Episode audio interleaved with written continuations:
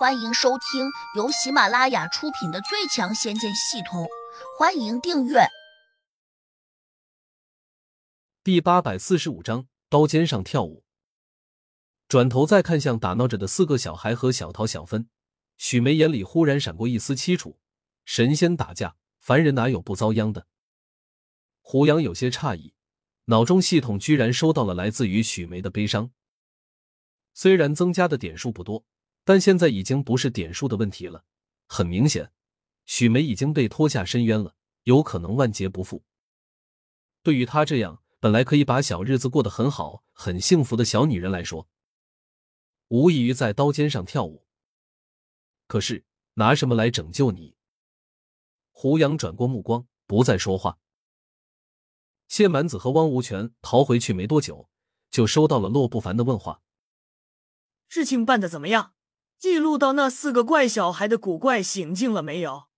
谢蛮子和汪无权没法，想撒谎又不敢，只得把当时被四个魔小孩威胁的事情一并告诉了洛不凡。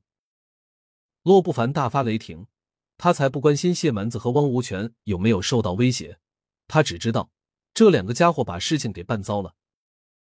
他怒不可遏的又问：“我托人从迦叶大师那里弄过来的两只狮虎灵兽怎么样了？”谢蛮子和汪无权面面相觑，不知道怎么回答。因为两人离开时，那两只狮虎完好无损，但他们走后，谁知道那四个怪小孩会对两只狮虎怎么样？当然，他们绝对不会认为两只狮虎打得过这四个怪小孩。迅速用神识交流了下，谢蛮子和汪无权便给洛不凡回话说：“我们马上再去侦查一下。”洛不凡骂道。限你们尽快拿出结果，否则看我不剥了你们的皮！两人惊出一身冷汗，只得又壮着胆往先前那地方飞过去。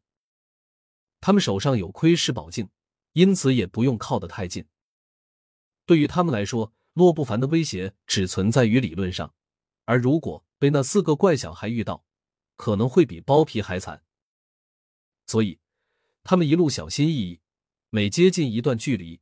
就拿出窥视宝镜来查看下四周的情况。这一路追查，他们在附近不远的地方发现了一个地仙。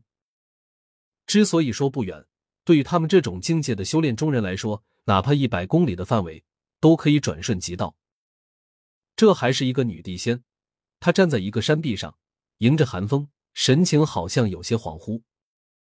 谢蛮子认的人多，仔细一看，才发现这是个他并不陌生的女人。烟母娘娘，她在那里做什么？谢蛮子盯着窥视镜，仔细查看和倾听。汪无权啧啧的说：“这是我见过的最漂亮的地穴，原来她就是天母娘娘。”谢蛮子刚开始也用贪婪的目光盯着镜子中的天母娘娘看，可惜这镜子虽好，但终究没有直接看真人感觉舒服。这时，谢蛮子突然听到天幕娘娘念了一句。迦叶大师，你到底去哪里了？为何始终不回我消息呢？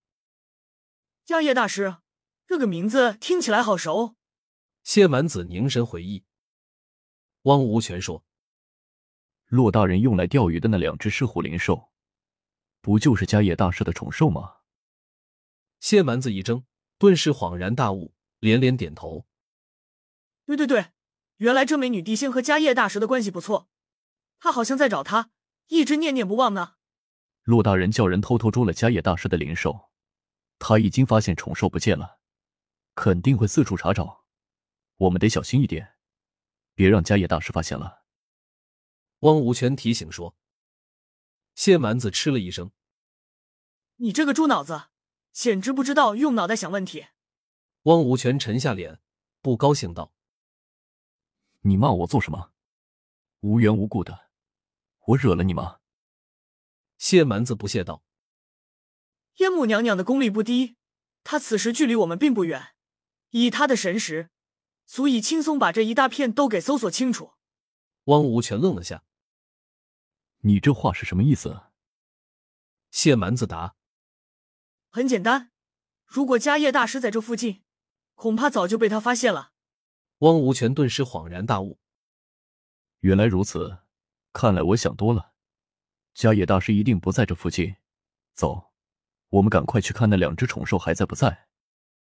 由于之前把那两只狮虎的具体信息输入了窥视宝镜，因此两人要想找到他们的踪迹，其实并不困难。只不过两人只想着这两只狮虎灵兽可能还在那边关着的，所以就尽量往那个地方走。但是两人终于用窥视宝镜查看到那里时，却发现两只狮虎灵兽不见了。那座木头屋子已经被暴力给撞塌了，先前关着狮虎灵兽的篱笆也被冲得七零八落的。难道他们解除了法术，自己逃跑了？谢蛮子好奇的质疑着。这种可能性极低。会不会是那几个怪小孩偷走了狮虎灵兽？汪无权推测了一句，又说：“赶快拿窥视宝镜，直接追寻他们的行踪。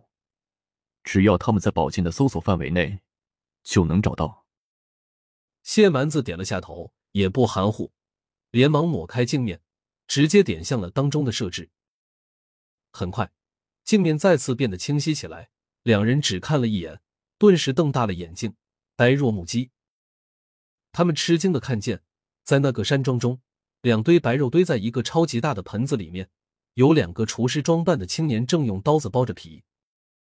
虽然他们已经把两只狮虎灵兽的毛皮剥去了大半，但谢蛮子和汪无权还是一眼就认出来了。这不正是迦叶大师的宠兽吗？没想到他们已经遭了毒手，太狠了！竟然连这种顶级灵兽也敢杀！谢蛮子深吸了口气。一脸凝重道：“多半是那四个怪小孩干的。”汪无权说：“还用得着你说吗？他们正围在两狮虎灵兽的旁边，好像很高兴似的。”谢蛮子早已经看清楚了，四个魔小孩正兴致勃勃的在那个装着灵兽的大盆子边上有说有笑。本集已播讲完毕，请订阅专辑，下集精彩继续。